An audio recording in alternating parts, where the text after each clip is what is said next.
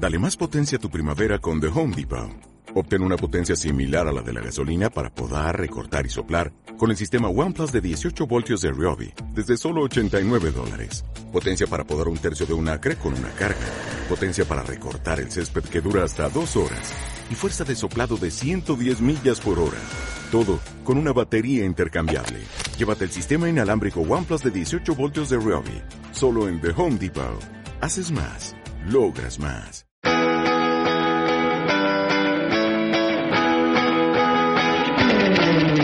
Soy Celia de Molina, estoy en las residencias de la Academia de Cine con un proyecto que se titula No es Universal, que nació como una película documental y ha acabado siendo una película de ficción. Bueno, pues yo soy actriz, soy licenciada en arte dramático y eh, dediqué mucha parte de mi vida a, a la interpretación. Luego monté una sala de teatro en Madrid que se llamaba Garaje Lumière, donde también me dediqué a la, a la creación artística, donde ahí recibía jóvenes talentos o no tan jóvenes que presentaban su- sus obras y, y de ahí aprendí muchísimo.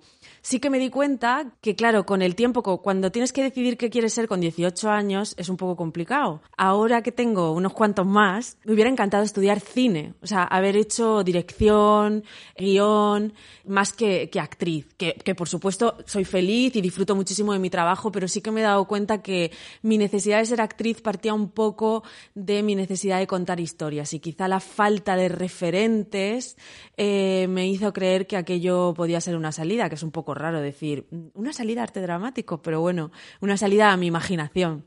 Y en el último periodo sí que me he concentrado más en la parte de guion y en ello estoy. Las referencias que tengo para el proyecto de No es Universal han sido varias. Por un lado tenía las de Carol Rosepoulos y Delfín Seyrig, crearon el, eh, Las Insumisas, de hecho hace poco en el Reina Sofía hubo una exposición sobre ellas y sobre su trabajo, que eran vídeos donde, bueno, con una temática claramente feminista, donde se ponía de, en primer lugar las problemáticas de las mujeres porque ellas consideraban que una mujer a la que le dabas voz y podías y podía contar lo que le sucedía era ya de por sí interesante. Por esto que hablábamos también de que lo personal siempre se quedaba como todo lo que nos pasa a las mujeres es personal. Y esto tiene un paralelismo con no es universal, ¿no? O sea, todo lo que me sucede a mí está de puertas para adentro.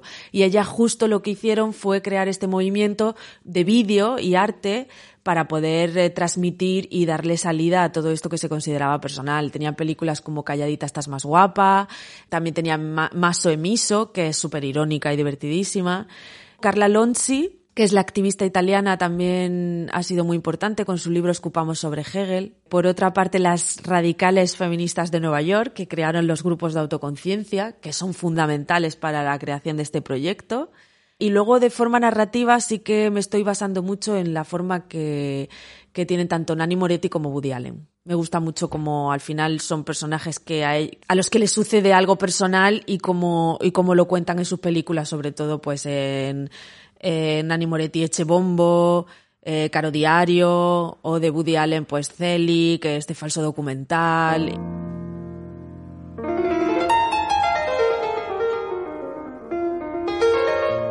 Non so perché, ma non ero mai stato nel posto dove è stato ammazzato Pasolini.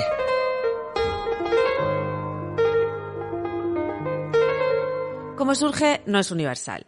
No es universal parte de un hecho en concreto que me pasó a mí. Eh, cuando nació mi hijo escribí un- una, serie de- una serie para televisión que se llamaba Postparty, que hablaba de, pues, evidentemente, de los dos primeros años eh, del posparto y que, y que se vuelve irónico porque, por eso de postparty, ¿no? En este proceso de escritura y demás, eh, en un momento que conseguí llevarlo a determinado lugar importante, pues lo que se me dijo era que no era universal, ¿no? Que aquel que vale, que la serie podía estar bien, pero que no era universal.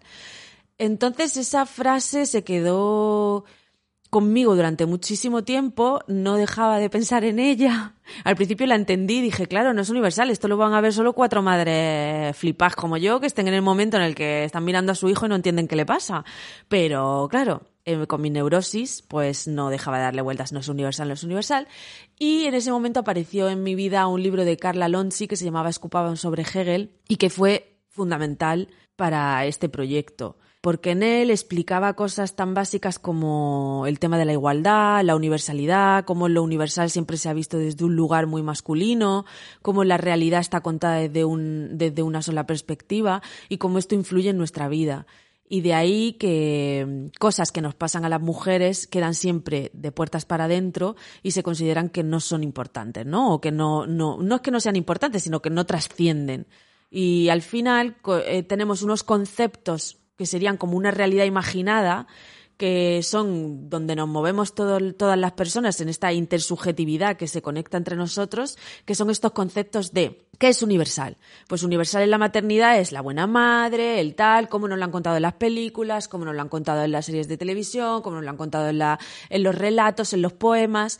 Eh, ¿Cómo sería la menstruación? ¡Oh! ¿Dónde está la menstruación? ¡Oh! No tenemos nada. Bueno, sí, en publicidad tenemos unos grandes anuncios donde podemos ver que la regla es azul.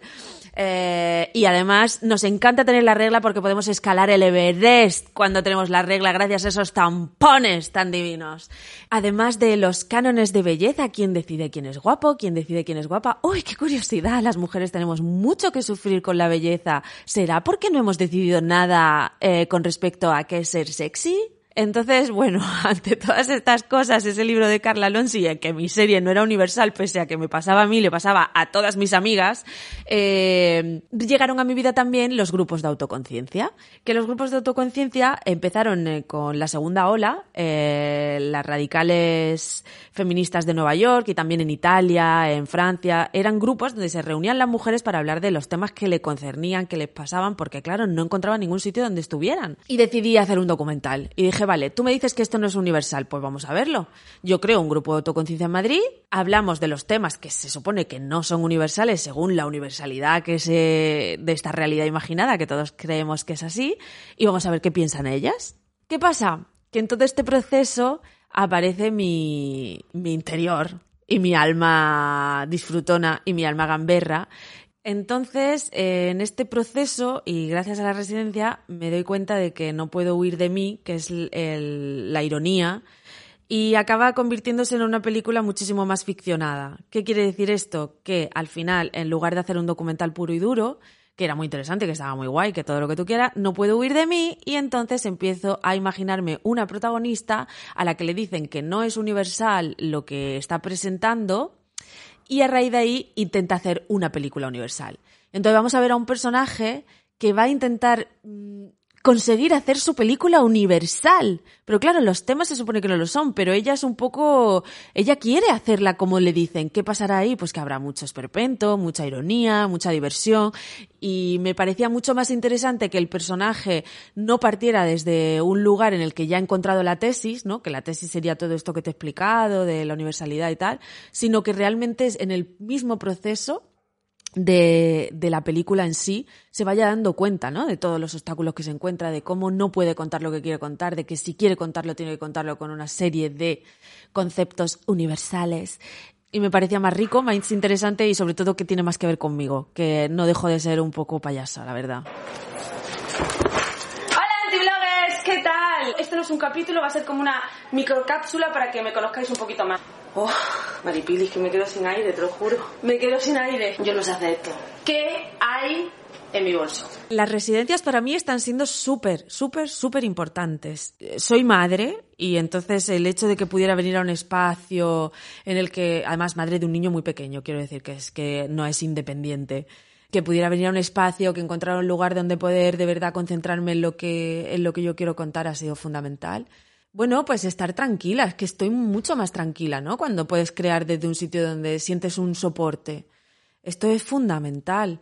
Y mm, me da mucha pena el, momento que nos ha tocado vivir, porque al final lo del espacio se ha convertido en teletrabajo, o sea que al final estoy en casa, pero está siendo fundamental para poder disfrutar del proceso, sentir que, que estoy arropada y luego tener la suerte, inmensa suerte de tener tutorías con profesionales increíbles y charlas de profesionales que, que, que, en otro caso no tendría. O sea que me está, vamos, estoy disfrutando muchísimo. Bueno, el proceso de, de escritura que yo tengo es bastante caótico. O sea, paso por momentos en los que eh, no me levanto del ordenador y, no paro y estoy a tope, incluso recojo a mi hijo y lo pongo, le enchufo la tele en plan, niño, apúntame una peli y tengo que seguir escribiendo porque las ocho horas se me quedan cortas. Y otros en los que de repente, mm, bueno, pues me pongo a limpiar la casa mientras, mientras estoy todo el rato dándole vueltas, mientras paso el trapo estoy pensando, porque entonces ella le dice que tal, no sé qué. O sea, es un proceso eh, bastante caótico. No tengo, no tengo una rutina una rutina establecida, pero sí que no dejo de pensar en la peli. Entonces esto sí que afecta a todo. Cuando estoy más, eh, cuando estoy en el proceso de investigación, que los tres primeros meses lo he dedicado mucho a investigar, ha sido súper bonito porque de hecho tuve que parar porque dije, me podría tirar diez años investigando porque lo disfruto como, vamos, me parece súper bonito aprender. Pues sí que me gusta mucho hablar, comunicarlo con mi pareja, con mis amigos, o sea, me tiro todo el rato hablando de todo lo que he descubierto, ¿no? Y ahora que estoy en el proceso de escritura, pues soy un poco coñazo con la gente que con más confianza tengo, porque secuencia que se me ocurre o momentazo que tal, pues bueno, o sea, encima es que pues se lo cuento, se lo recuento, me pongo, y entonces he pensado que, y claro, ese momento soy un poco pesada. Pero como es comedia, se lo pasan muy bien. Y encima, como yo suelo tener gracia, pues ya está.